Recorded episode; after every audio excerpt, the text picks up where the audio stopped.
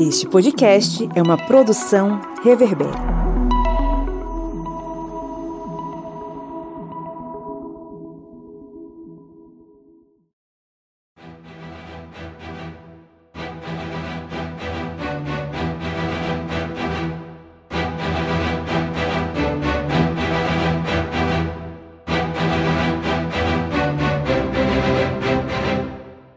Olá, ouvintes! Começamos aqui mais um Ares Bélica, a arte da guerra, um programa do correspondente de guerras, o historiante. E no episódio de hoje vamos falar de um item crucial para o desenrolar da Segunda Guerra Mundial pois a Segunda Guerra Mundial teve a introdução de muitas tecnologias e inovações em armamentos, equipamentos e estratégias. Mas este item esteve presente com muita importância na guerra e foi o petróleo, mais precisamente os combustíveis. O uso de unidades mecanizadas, motorizadas e também da aviação foi muito maior que qualquer outro conflito travado até então, e isso fez com que o petróleo estivesse presente com muita relevância na Segunda Guerra Mundial. Um exemplo desta importância está dentro de uma das principais estratégias da guerra, a Blitzkrieg, que tinha como elemento principal a utilização de tanques apoiados pela força aérea que abriam espaço nas linhas defensivas inimigas, e esse espaço era ocupado pelas formações de infantaria motorizada. E o uso da Blitzkrieg exigia um grande consumo de combustível.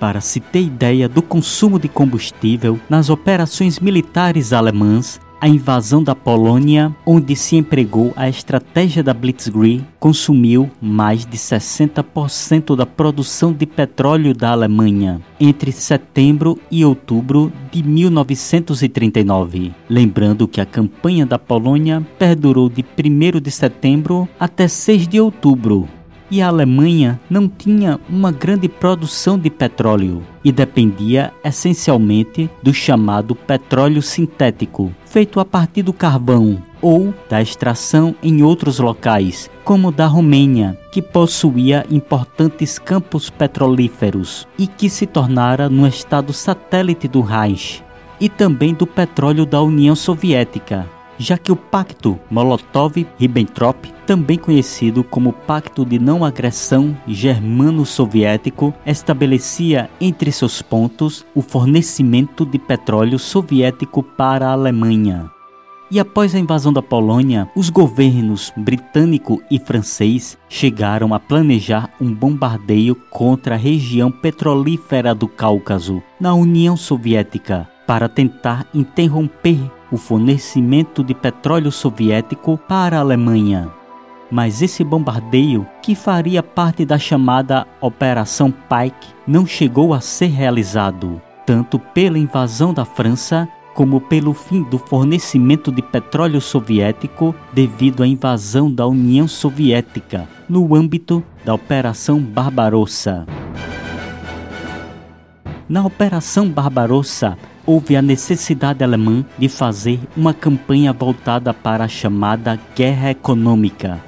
Isso porque um dos grupos de exército da Alemanha na invasão, no caso o Grupo de Exércitos Sul, que era o grupo de exércitos mais forte na Operação Barbarossa, tinha objetivo de tomar a região da Ucrânia, importante produtora de grãos, com seus importantes parques industriais e continuar o avanço rumo ao Cáucaso com suas importantes reservas de petróleo. E a Operação Pike chegou a ser revista como um plano de contingência, ou seja, que poderia ser utilizado caso as forças alemãs ocupassem os campos de petróleo do Cáucaso mas a Alemanha não conseguiu alcançar os campos petrolíferos caucasianos. E na Ucrânia foi implantada a tática de terra arrasada, onde as lavouras foram queimadas e as indústrias foram desmontadas e levadas para trás dos montes Urais, ou, no segundo caso, destruídas, para não sobrar nada para os invasores. Mas a Alemanha necessitava de petróleo para literalmente conseguir manter-se na guerra. E em 1942, a Alemanha investiu na Operação Azul, que tinha objetivo de avançar pelo sul através da Ucrânia, tentando novamente alcançar os campos de petróleo do Cáucaso.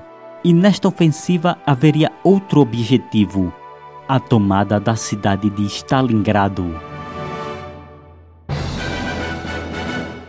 Contudo, a investida contra a cidade de Stalin acabou se tornando no objetivo mais importante na operação, mais do que a conquista do precioso petróleo soviético.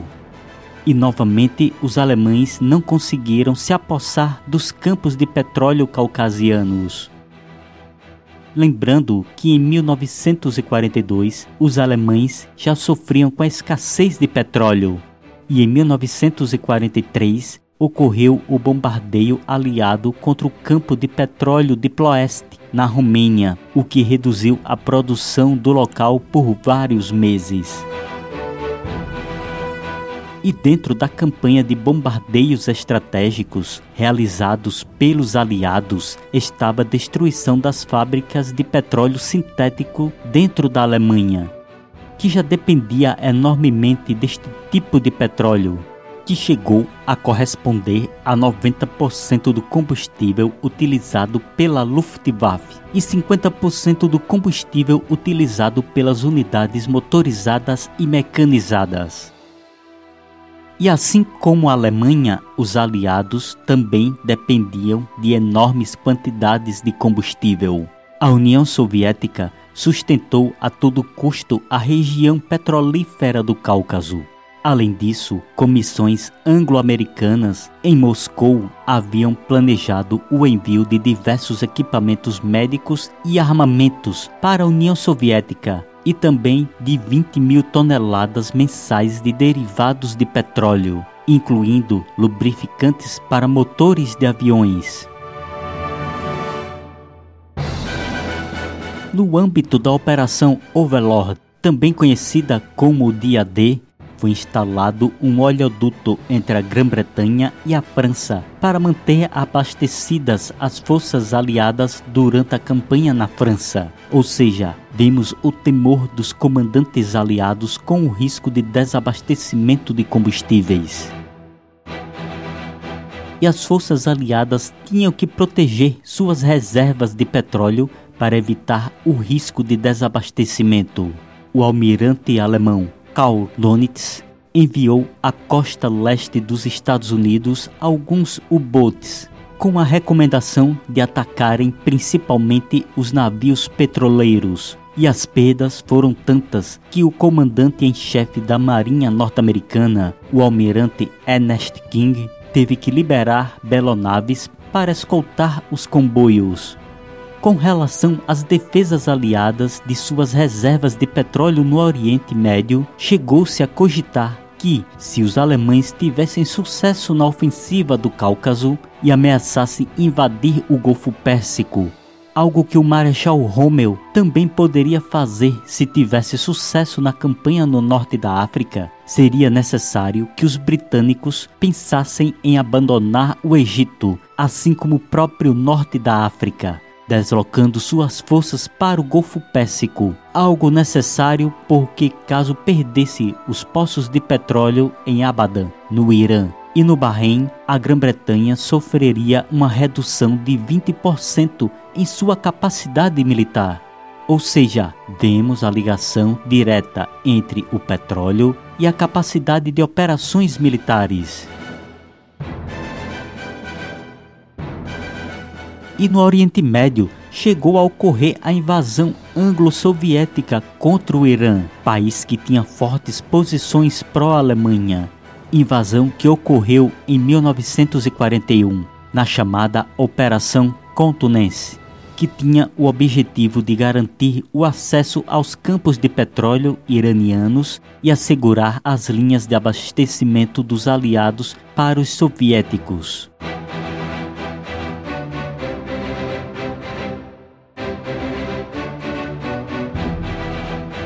E a falta de combustíveis resultava em um terrível problema para as forças militares em combate, algo que foi desastroso para as forças militares alemãs. A Alemanha, como dito, não tinha uma grande produção própria de petróleo e sofreu com desabastecimento no decorrer da guerra. Na campanha no norte da África, o Marechal Rommel teve muitas dificuldades em operar devido aos problemas logísticos, principalmente pela falta de combustível. E quando ele retornou à África para comandar as forças do eixo na segunda batalha de El Alamein, já que ele tinha retornado para a Alemanha por motivos de saúde, as forças que estavam sob seu comando só tinham combustível para três dias de operações. Ou seja, ele teve que dar uma única cartada para tentar sucesso na batalha, mas ele não obteve este sucesso em El Alamein. Outro exemplo de problemas devido ao desabastecimento de combustível ocorreu na ofensiva alemã nas Ardenas, onde os tanques Tiger e Panther, mesmo superiores aos tanques aliados, tinham como problema, além do peso excessivo, a alta taxa de consumo, e a falta de combustível, aliada à escassez de veículos necessários para transportá-los para a frente de combate, infligiu várias limitações no avanço alemão. E nesta ofensiva, os alemães ainda deveriam se apossar do combustível dos inimigos para conseguir manter o avanço, devido à escassez de combustível na Alemanha. E antes disso, muitos contra-ataques alemães contra as forças aliadas que avançavam da Normandia após o dia D foram interrompidos por falta de combustível para os tanques e até mesmo alguns carros de combate foram destruídos por suas próprias tripulações por ficarem sem combustível e correrem o risco de serem tomados pelos inimigos. Outro problema que se prolongou na guerra para a Alemanha a partir de 1942 foi a falta de combustível para a Luftwaffe, que reduziu as horas de treinamento para pilotos para tentar economizar e até aviões ficaram no chão sem atuar em combate por falta de combustível para operações. Para se ter uma ideia da situação desesperadora da Alemanha devido à falta de combustível para as operações de guerra, o Serviço de Inteligência Britânico decifrou, em meados de dezembro, um telegrama ultra secreto enviado a Tóquio pelo embaixador japonês em Berlim, datado de 6 de novembro de 1944, em que o embaixador declarava que o petróleo era, sem dúvida, o maior problema da Alemanha. E essa situação não ocorreu apenas na guerra na Europa ou na África. No Extremo Oriente, o Japão também era dependente do petróleo.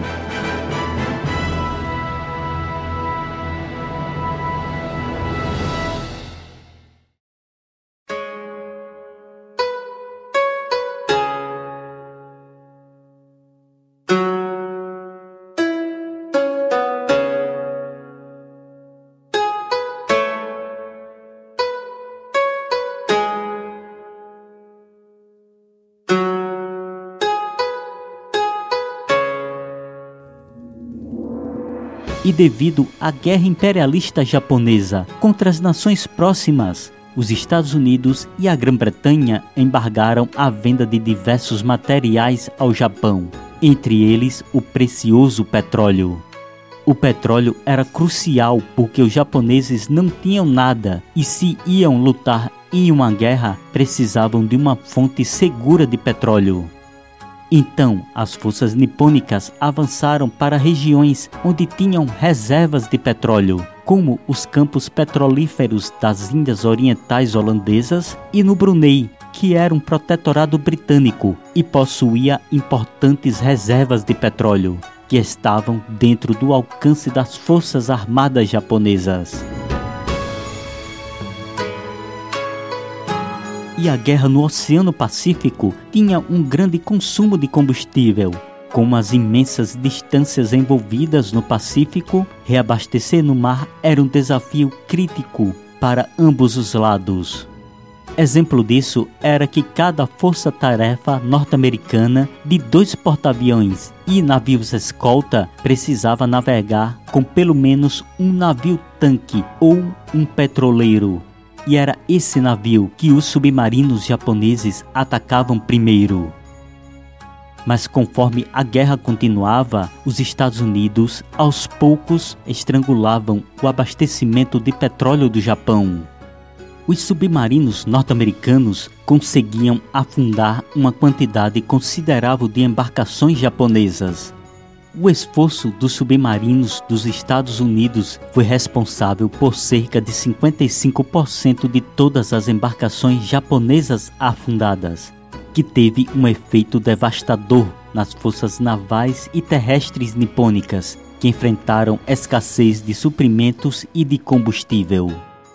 A falta de petróleo afetou a defesa do Japão contra os bombardeios aéreos, já que era insuficiente a quantidade de combustível para os caças operarem de forma integral na defesa aérea do Japão.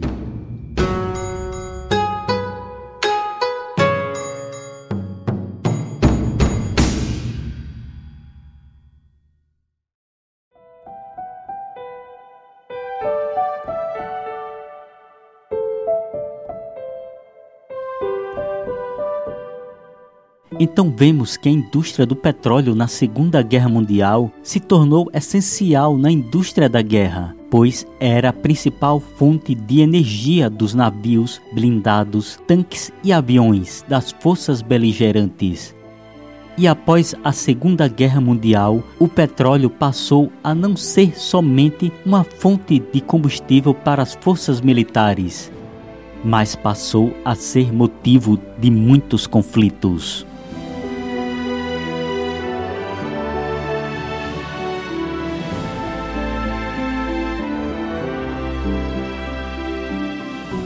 Termina aqui o quinto episódio do Ares Bélica, a arte da guerra. Agradecemos a todos nossos ouvintes, seguidores e apoiadores. E se você quiser ser um apoiador do Historiante e auxiliar na manutenção deste portal, acesse apoia.se barra historiante.